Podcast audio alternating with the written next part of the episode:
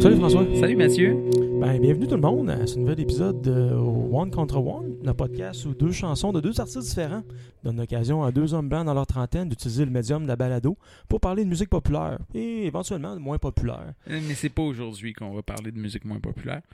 On vous invite à nous suivre sur notre site web one.contre.one ou à nous envoyer un courriel à l'adresse one à commercial contre.one. On est sur Facebook et Twitter aussi. Alors cherchez-nous One contre One. Seulement Twitter pour le Seulement- moment, parce que le Facebook n'a pas encore été créé. Ça, s'en-. Ça vient. Bon, écoutez, aujourd'hui, euh, comme François l'a mentionné, là, on, on va rester là, dans, dans les grands de ce monde. Donc, on va parler de deux artistes assez massifs qui se passent de présentation, c'est-à-dire Radiohead et David Bowie. Et la chanson est Black Star. Mais avant d'arriver dans Black Star, j'aimerais qu'on euh, j'aimerais qu'on revienne sur notre épisode de notre dernier épisode, l'épisode numéro 1, L'épisode numéro 1, oui. Et Euh, où on parlait de la chanson One. Euh, et il y a quelque chose qui m'est complètement sorti de la tête et je l'ai cherché après coup. Et- et cette information-là, je, je l'ai cherché après coup. Et c'est que aux États-Unis, Injustice for All et Artung Baby de U2 ont vendu grosso modo 8-9 millions de copies. Ce que je trouve quand même assez fascinant, les, les deux ont la même vente aux États-Unis, alors que c'est deux albums qui, euh, incroyablement différents, tant pour la portée de l'artiste que même la, la, la présence de l'artiste. quand même, c'est là qu'on voit à quel point Metallica ont un call following Et oui, depuis les tout débuts. Euh, et puis, comme je pense qu'on l'avait mentionné dans le premier épisode, euh, Metallica n'a eu qu'un seul vidéoclip, un seul single euh, pour l'album Injustice for All, si mes souvenirs sont bons. Et c'était d'ailleurs leur premier clip officiel, c'est-à-dire One. sauf que je pense que U2, comme par exemple, je pense que U2, Metallica et Green Day, ok? Suis-moi. Avec ça, ces trois groupes qui sont particuliers parce qu'ils ont des générations et des générations et des générations de fans. Oui. Il y a beaucoup de fans de U2 pour qui Joshua Tree, c'est pas vraiment ce qui va les chercher. Pour qui c'est le, c'est, c'est le nouveau matériel qui a été, le, qui a été l'attrait, euh, qui a été le moment fort de leur... euh, Mais par nouveau matériel, tu veux dire quoi? Est-ce que Ben, ça serait à partir de A Beautiful Day? Par exemple Beautiful Day ou même le- leur nouveau, euh, leurs nouveaux albums, euh, j'ai l'impression que ça va chercher du monde qui qui sont pas là depuis le début, comme Metallica et comme Green Day, surtout Green Day qui est un Surtout groupe. Green Day, en fait. Ben, Parce que Metallica, c'est beaucoup les parents qui maintenant amènent leurs Euh. enfants qui sont rendus adolescents et même jeunes, même adultes ouais. euh, au concert. Ça perd quand même une certaine dimension de la révolte adolescente quand c'est ton parent qui t'amène à un show de métal. Euh, oui. Mais, Bref. Bref, on est, on, on- c'était notre retour sur euh, l'épisode numéro 1, mais aujourd'hui, euh, je pense qu'on se garde pas mal parce que on, on est tous les deux des grands, grands fans de Radiohead. Oui. Et, et de David Bowie. Pas dans mon cas, je vais Non, être pas dans franc. ton cas. Euh, je connais David Bowie pour avoir lu une de ses biographies et le livre euh, sur euh, les trois ans, je crois, qu'il a passé à Berlin. Mhm. Euh, c'est quand même un artiste fascinant. J'ai dévoré ces livres-là, mais je connais très peu son œuvre. OK. Ben, c'est sûr que c'est une œuvre foisonnante et que Bowie nous emmenait à, à chacun des albums complètement ailleurs. Et, ça, ça, et même lui, pas nécessairement son matériel, mais lui-même renaissait d'une façon complètement différente à, euh, par rapport à ce qui était six mois auparavant. C'était plus la même personne, c'était plus le même personnage qui faisait des compositions, qui faisait des apparitions. C'est ça, même on le voyait dans les années, même dans les années 90, où certains pensent qu'il y a eu un creux de vague. Il se réinventait quand même d'album en album, ne serait-ce que son look. Ah oui. Euh, C'était quand même impressionnant. Euh, aller travailler avec Trent Reznor pour un, un- un artiste britannique euh, connu, qui, qui a commencé sa carrière dans les années 60. Aller travailler dans les années 90 avec Trent Reznor, c'était quand même pas, euh, c'était quand même pas rien là, comme, comme audace. C'était pas rien, en effet. C'est c'est ce qui m'amène à un point auquel je pensais en, en m'en venant ici en voiture. Euh, David Bowie n'a jamais été un has-been. Ah, c'est vrai. euh, quand on y pense, même dans les années 2000, moi, David Bowie, nous, on est à Québec pour, nos, pour le, le bien de nos auditeurs, puis je me souviens parfaitement en 2004, il avait joué au Colisée Mais c'était vide. et c'était vide. Ouais. Puis, euh, j'avais un. Je connaissais un gars à l'université que je me tenais qui était allé au show puis il avait dit que c'était absolument incroyable. Puis c'est le même gars qui m'a fait découvrir Arcade Fire. Pourquoi il m'a fait découvrir Arcade Fire? Parce, que, David Bowie, a ouais. été leur fan numéro un dès le départ. Oui, oui. Ça, pour, il achetait avant- des copies de l'album, puis il donnait à ses amis à New York, ce qui est quand même, c'est quand même pas rien. C'est quand même pas rien. Que... Puis c'était même avant l'explosion là, des, des, des- de, Funeral. Ouais. Ben, je sais pas, ben, Funeral devait être sorti en fait, mais c'était vraiment avant que les clips se mettent à tourner beaucoup, puis qu'il y ait vraiment là, le- le- un méga buzz.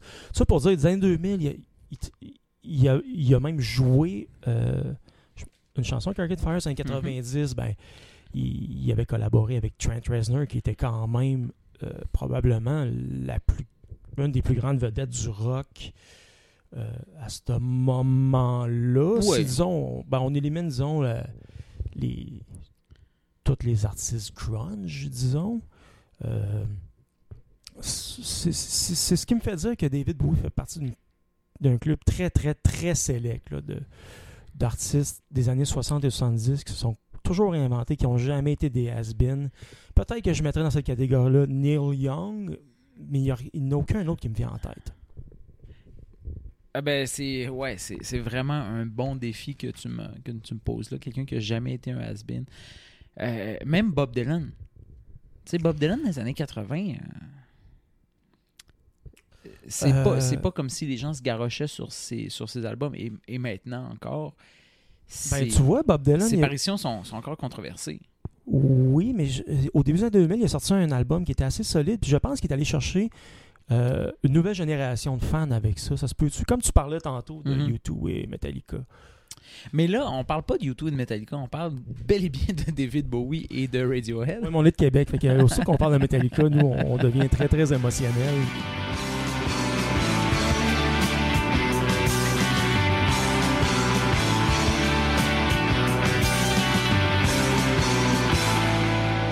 Donc, c'est ça. Nous, on est quand même deux monsieur dans, dans la trentaine. Moi, je suis plus vieux que toi. Euh, mais Radiohead a été un groupe euh, important. Je dirais même formateur. Je sais pas si c'est le bon mot. Euh, en tout cas, moi, dans mon cas, c'est un de, de ces groupes-là dans les années 90 qui m'ont vraiment ouvert l'esprit, qui m'ont euh, à de la musique différente. Il y avait Beck aussi à l'époque. Mhm. Euh, C'était l'album O'Dealey, l'année après l'album Oh. de Benz. Ça a été des années très, très euh, importantes pour moi, euh, ces années-là. En fait, j'ai découvert Beck avant Radiohead. Mais, euh, mais moi, mon introduction, comme, comme on parlait avant d'enregistrer, mon introduction avec, avec Radiohead, c'était OK Computer. Ah ouais. Quand Paranoid Android a joué pour la première fois à Musique Plus et j'ai vu le clip Qu'est-ce que c'est que ça? qu'est-ce que c'est ça? Et ça peut surjouer tout de suite. YouTube n'existait pas à l'époque, mais si ça avait, ça avait existé, j'aurais fait replay tout de suite. Ça me. Puis je, je, me- je me suis peut-être pas garoché sur l'album parce que oui, j'ai acheté le CD. Euh, je pense que ça a été après que Karma Police est sorti comme single. Puis après ça, à ma fête l'automne suivante, j'ai eu The Bands en cadeau. Et j'ai écouté les deux euh, pour les deux années suivantes. Mhm. Comme- j'ai- en fait, j'ai écouté The Bands comme s'il était sorti en même temps que OK Computer. Ouais. Euh, c'est pas mal la même chose pour moi. J'ai découvert OK Computer et euh, j'étais un, grand acheteur de, de CD usagés. Et donc, quand il y en avait un en stock, je regardais, OK, c'est lequel? Bon, OK, il y a un nouveau de Radiohead qui est en stock euh, pour pas très cher, donc je l'achète. Puis justement, j'étais tombé sur Pablo Honey puis sur The Benz et tout, tout autant jeté par terre avec, avec ça. Surtout Just, surtout euh, Planet Telex, surtout Fake Plastic Trees et Black Star. Black Star que j'ai beaucoup apprécié, mais qui, avec le recul, me laisse pas une impression incroyable. Je dois dire. Je, suis- d'accord avec toi, en fait. Euh, moi, sur l'album de Benz, j'étais adolescent à l'époque, j'étais quand même assez mélancolique. Donc, Street Spirits, euh, Fake Plastic Trees, c'est vraiment les tunes qui m'ont marqué. Et euh, Just. beaucoup. Ouais. Parce que, euh, pas juste à cause du clip, il est quand même particulier, on va se le dire, mais le, le fait que la- les guitares de Johnny Greenwood, tout le son qui sortait de ce Telecaster-là, Oh, oui. c'était, c'était, du, du- c'était du non entendu avant. Ben, ok, je dis ça, mais je connaissais pas encore Sonic Youth. Donc, euh, mais quand même, c'était, c'était la réponse. Je vais utiliser ta ligne, François, excuse-moi. C'était la correct. réponse britannique au grunge. Oui, Une chanson Ben, comme Just. Puis, puis c'est, c'est ça que euh, The Benz représente un peu, puis Blackstar représente une réponse à, aux attentes qu'il y avait envers Radiohead. Parce que Radiohead était catégorisé comme justement cette réponse britannique au grunge. Un groupe reconnu pour son agressivité sur scène dans ses premières années. Euh, Ce qui est quand même surprenant quand, quand on, quand on regarde le groupe maintenant. là, on dirait pas reconnu pour son agressivité sur scène. C'était quand même pas de drive-in, mais oui, je comprends ce que tu veux dire. Euh, non, non, mais il y avait, bou- il y avait du sang. Là. Il, y- il y avait, il y avait beaucoup de sang au, au concert de Radiohead euh, dans les premières années. OK. Et mais c'était un groupe extrêmement précis, extrêmement rodé. Euh, euh, c'est peut-être toi qui me parlais de Black Sabbath. On, s'en reparlera de Black Sabbath. euh, parce que Black Sabbath, c'est aussi la réputation qu'il y avait. Leur, premier album a été enregistré pratiquement en direct, pratiquement directement sur la piste, parce que c'était un groupe qui avait beaucoup joué. Leur composition était rodée, il était serré, il était sur le temps. Puis Ouais. ben, Radiohead, c'était ça aussi. Sur le premier album de Black Sabbath, les gars travaillaient pas, tu sais, il y avait rien à faire, fait qu'ils faisaient juste ça. Euh, Oasis aussi, le premier album, ils ont essayé de l'enregistrer track par track. Ça marchait pas. Les gars, ils savaient pas comment fonctionnait un studio. Ils ont, ils ont scrappé la première session, ils ont fait la deuxième, Juste en juste direct. live, en Wow. direct, comme ils faisaient, sans le vocal. Liam Gallagher, il a fait deux tracks de vocal Pour- pour chaque tune. Salut, bonsoir, on s'en va au pub. Euh, mais justement, euh, puis ça, c'est, je, je pense que c'est un, un favori euh, de part et d'autre. Euh, Radiohead, à cette époque-là, venait de faire paraître un enregistrement en concert. Live at the Astoria, En 94. juste avant The Benz, donc 95. Oui. Ouais. Euh, ben, en fait, le, le- le show Le- est en 94. Si je me Ok, le souviens show est en son bon. 94. The Benz en 95. Et- Mais et- il y a des chansons de The Benz live. Et je me souviens, la première fois que j'ai vu le DVD, j'étais chez mon cousin. Euh, il était peut-être 2 heures du matin. J'étais pas nécessairement sobre. Et puis, Tom York introduit Black Star en s'excusant parce que ah, c'est une nouvelle tune, je la connaissais pas. Ouais. Quand tu es désolé d'introduire Black Star, c'est quelque chose. Et, et ça me rappelle toujours la vidéo que tu, euh, je- je- tu m'avais montré, je pense, de, euh, du groupe Failure qui dit Voici une nouvelle chanson, on est désolé. Et il, il commence The Nurse Who Loved Me. Ouch. Mais à Ouais, cette époque-là, on il y avait quand même s'excuse. 30 personnes devant eux autres. là, Ouais, mais, ok. euh, Mais je sais pas, là. Euh, donc, on disait. donc, Live at the Astoria, oui. Qui est, particulièrement impressionnant parce que c'est euh, tel- le groupe était tellement rodé qu'il y a des pistes enregistrées en concert qui ont servi à l'album, surtout My Iron Lung. C'est- incroyable. J'ai jamais entendu aucun autre artiste qui ont. Ah, Il y a mes- qui faisait ça. Ok.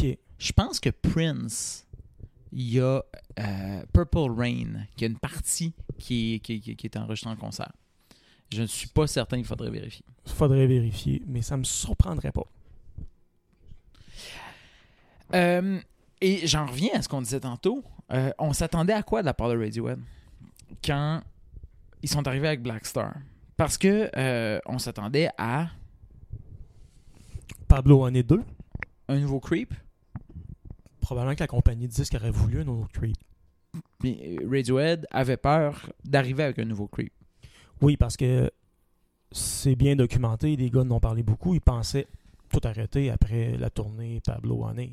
Parce qu'ils voulaient pas être le groupe des années 90 qui venait Ouais. d'Oxford. Qui, ah oui, c'est eux autres qui chantaient creep. hein. Ah oui. Ouais. C'était bon, c'était bon, cet orchestre. Ça fait plus de la belle musique de même. Euh, Puis je retourne ça de bord en disant David Bowie, euh, le 8 janvier 2016, à quoi on s'attendait de sa part? Premièrement, on s'attendait à rien. euh, Non, parce que comme tu, tu disais avant qu'on enregistre, les 12 dernières années de sa vie, euh, c'est un trou noir pour ses fans parce qu'il n'y avait aucune présence médiatique. Il a fait un album surprise, The Next Day. En 2013, En je 2000 pense. euh, ouais, 2013, je pense. Qui était, qui était très bon. Mais qui, encore là, euh, un artiste revient comme ça après plusieurs années d'absence. Euh, c'est pas un c'est pas un pari facile. Non, mais en même temps, euh, mon opinion là-dessus, c'est que David Bowie avait absolument plus rien à prouver. Euh, euh, The Next Day en 2013. Et avant ça, c'est Reality en 2003. Ouais.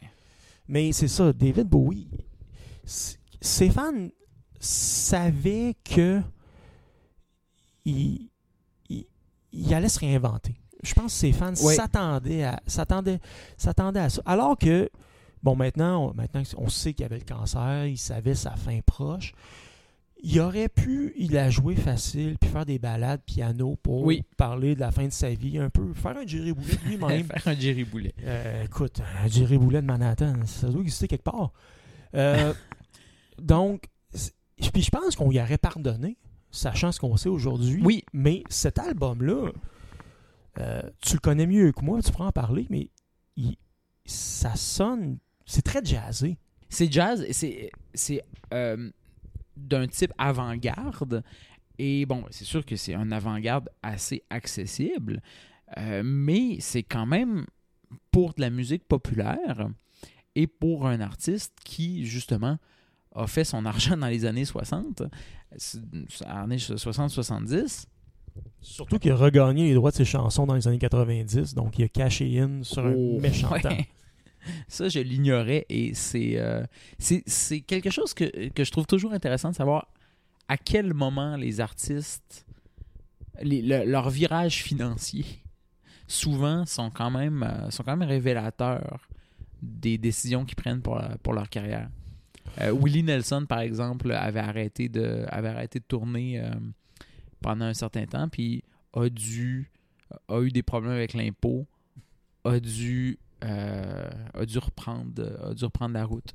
Leonard Cohen aussi. Oui, c'est vrai, Leonard Cohen, c'est la même histoire. Et Youssouf Islam, ben c'est pas ça. Euh, lui, c'est, c'est- je regardais sa biographie l'autre fois, euh, de même. Et ben lui, c'est pas ça. Lui, euh, il faisait, je pense, il, faisait confortablement dans les 7 chiffres annuellement euh, grâce à sa production musicale des années 60 et pouvait donc vivre confortablement, mais a décidé de revenir euh, dans, les années, dans les années 2000. Donc, tout ça pour dire que Bowie aurait pu faire des balades au piano, aurait pu faire un Jerry Boulet, comme tu dis, mais ne l'a pas fait. Il, a- il nous a, il nous a surpris avec un album qui est arrivé le vendredi et sa mort a été annoncée le dimanche, je crois, ou le lundi. Je pense que c'était lundi, parce que j'avais sur mon téléphone une, une notification de la BBC, donc euh, ils ont 5 heures d'avance sur nous autres. Euh, fait que je pense que c'était un lundi, mais où les albums sortent le vendredi Ouais. maintenant, donc... euh, euh, Ça trahit ton âge, le fait que tu dises maintenant pour dire ça. oui, parce qu'avant, Avant, c'était c'était les mardis. Ouais. Mais Euh, cela dit, j'ai jamais fait la file à minuit devant Ah un HMV pour me procurer un album. Euh, c'est... J'ai pas cet âge-là quand même. Mais moi, ce que j'aime faire, c'est euh, quand un album particulièrement important d'un artiste que j'aime, c'est de, de vivre avec toute la fin de semaine puis de l'écouter plusieurs fois. Et Bowie, j'ai eu cette occasion-là de l'écouter en me levant le vendredi matin, euh, en marchant vers le travail, euh, dans l'auto, euh, à plusieurs occasions, puis de, vraiment saisir la pleine mesure de qu'est-ce qu'il nous proposait Bowie. Et Blackstar, quand on y pense, c'est une sonate. Ça me rappelait mes cours de musique au secondaire où on nous apprenait que la forme sonate, et là je triche, est composée de trois parties, l'exposition, le développement et la réexposition. Parce que les trois parties de Black Star, justement une partie lente, une partie lugubre, une partie un peu plus, je, dirais pop au milieu, et une synthèse à la fin qui reprend le thème de la, du, du départ.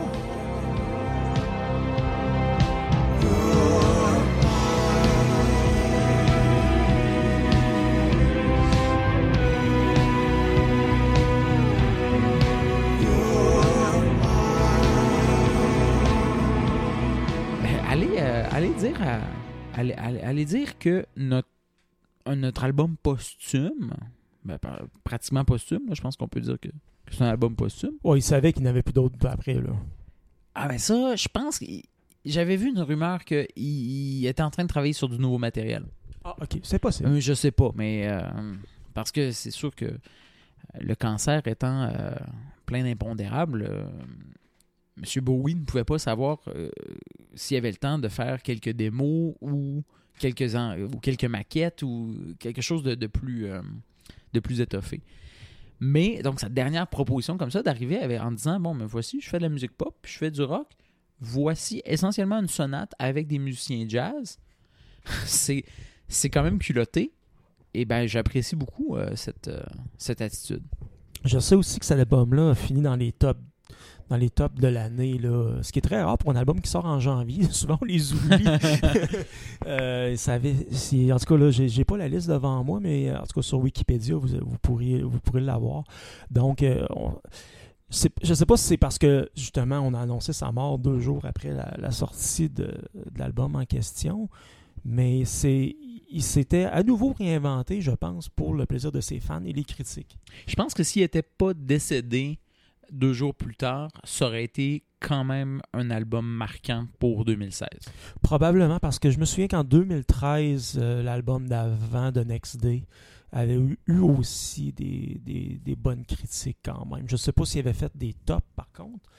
Euh, ça sera vérifié. Mais euh, et en 2016 pour la petite histoire il avait été coiffé par Lemonade de Beyoncé un album euh, sur, le, sur le top 10 de Rolling Stone excuse-moi que je pourrais même pas nommer une tune, euh, mais je me souviens avoir écouté un podcast de NPR qui parlait de l'année 2016 et l'animateur avait dit que cet album-là était un album euh, d'une génération. Ce que j'ai trouvé quand même un peu, euh, un peu culotté, en effet. Bon, mais là, Mais- il, va, il va falloir qu'on on se garde. on va se garder une certaine. Une certaine réserve au sujet de l'album Lemonade parce que euh, je vois là plusieurs euh, chansons qui ont des titres qui peuvent euh, porter à ambiguïté avec d'autres chansons. Entre autres, entre autres Hold Up. Moi, ça, me- ça me rappelle tout de suite Plume la Traverse et Cassandra Faulkner qui ont une chanson qui s'appelle Hold Up. Et donc, on pourrait peut-être. On est en train de planifier nos prochains qu'on pourrait mobiliser dans un épisode ou Sorry, euh, hein, Sorry, la chanson Sorry de Madonna sur Confessions on the Dance Floor. Euh, Il y a beaucoup de choses à faire et je pense que Lemonade, on va en entendre. Et si t'es pas familier avec cet album-là, euh, on va s'arranger pour que tu le deviennes au courant des prochains épisodes. Écoute, je suis prêt à relever le défi. Après tout, c'est l'album d'une génération, un peu comme OK Computer ou The Ah. Bands. Oui. Ou euh, en tout cas, ça, pour, ça pour dire que l'année 2016, c'était une grosse année. Ça, ça, ça en fait plus des années de même. Euh, mais euh, c'est quelque chose que, que- auquel je reviens souvent. Euh, une expérience de pensée. Et là, là, je t'amène dans, dans- dans un monde parallèle où tu as accès à Black Star, l'album. Oui. Et tu vas, je sais pas, tu vas à une salle où David Bowie fait un spectacle en 1972. Dans le 72-73, là, dans la, la période Ziggy Stardust. C'est une méga star. Les fans sont en délire. Et tu vas sélectionner quelques fans dans la première rangée. Tu leur dis Venez-vous-en, j'ai quelque chose à vous faire écouter. Tu leur, tu leur mets Black Star. tu leur mets un, ben, euh, un vinyle de Black Star. Comment tu penses qu'ils réagiraient? Ça serait. euh, ils seraient peut-être incrédules de savoir que leur idole ne serait plus Ziggy Stardust, alors que Hmm. Bowie elle va tuer éventuellement le personnage euh, quelques temps après la, la tournée. Euh, c'est. Mais d'un côté, il s'était déjà réinventé. Je pense que les fans ne seraient pas si surpris que ça. C'est ma théorie. Je, euh, dans le fond, outre la différence entre les deux époques, ce que je, ce que je trouve que ça prouve, c'est à quel point Bowie avait, euh, avait cultivé cette curiosité et cette attention-là de, de ses fans en proposant toujours quelque chose de euh, d'autrement euh, pas révolutionnaire à toutes les fois, là, mais Audacieux. au- audacieux, mais toujours, un pro- un- un- toujours des productions de qualité. Oui, oui, parce que tu sais, à l'époque, tu avais Led Zeppelin, Black Sabbath qui sortaient des albums de Led Zeppelin puis Black Sabbath. Oui. oui, Mais on n'a rien contre ça, là, ben d'ailleurs. là, on n'a rien contre ça, mais Mais c'est c'est comme ça que Bowie a fait sa réputation, en fait. C'est toujours la, la métamorphose, la, la, la réinvention.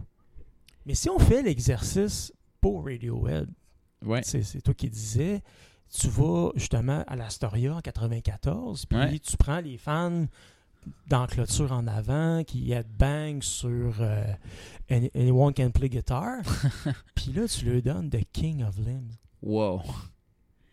Euh, ben, je connais pas assez.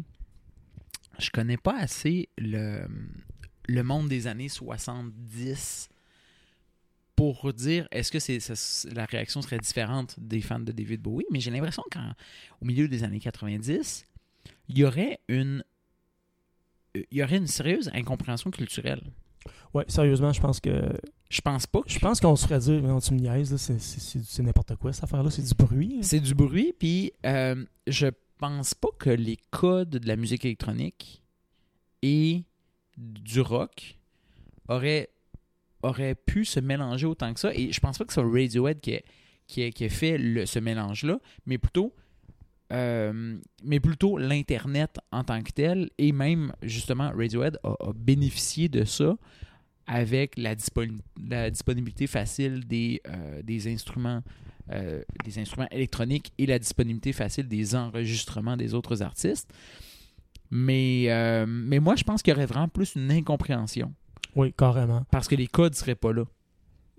C'est, oui, beaucoup plus que. Parce que l'album de Bowie qu'on parle, c'est quand même très jazzé. Le jazz, c'est, c'est- c'est- c'est- ça existe depuis toujours, là, de- ou presque.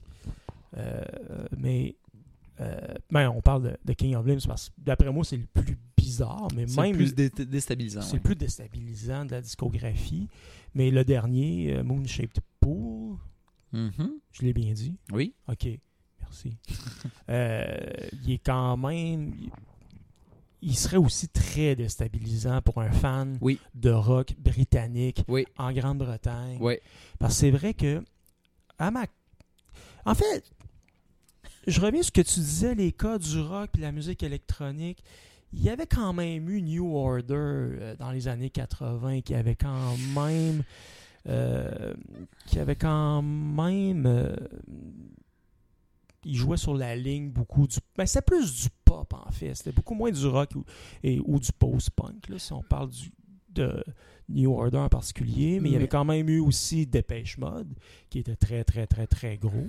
Oui, mais là, encore une fois, on, on, on s'intéresse toujours à des... euh, ben, là, on parle toujours d'artistes plus pop, plus électro, qui vont chercher une certaine influence rock, mais il y a toujours eu un, un problème culturel entre les artistes, souvent les artistes RB, les artistes, euh, les, les artistes disco, les artistes électroniques, les artistes rap et, les, et la culture rock. Les gars de guitare. Les gars de guitare qui sont pas nécessairement reconnus pour euh, nécessairement leur ouverture d'esprit quand il s'agit des autres styles musicaux. Ben, je veux dire, en effet, je, je- je- il- Ben, en- moi, en tant que gars de guitare, c'est vrai, j'ai long, surtout dans mon adolescence, j'ai euh, j'ai longtemps été fermé aux autres styles musicaux euh, qui étaient pas, qui, qui, qui fonctionnaient pas sur le code du rock. ouais. Là, je parlais de Beck au, euh, au début de l'épisode, mais Beck, c'était quand même des tunes folk rock qui ont été beaucoup travaillées en studio pour faire quelque chose de très éclaté, mais il y avait quand même de quoi de, de pas trop déstabilisant pour un gars, justement, qui tripait sur les Smashing Pumpkins. Ouais.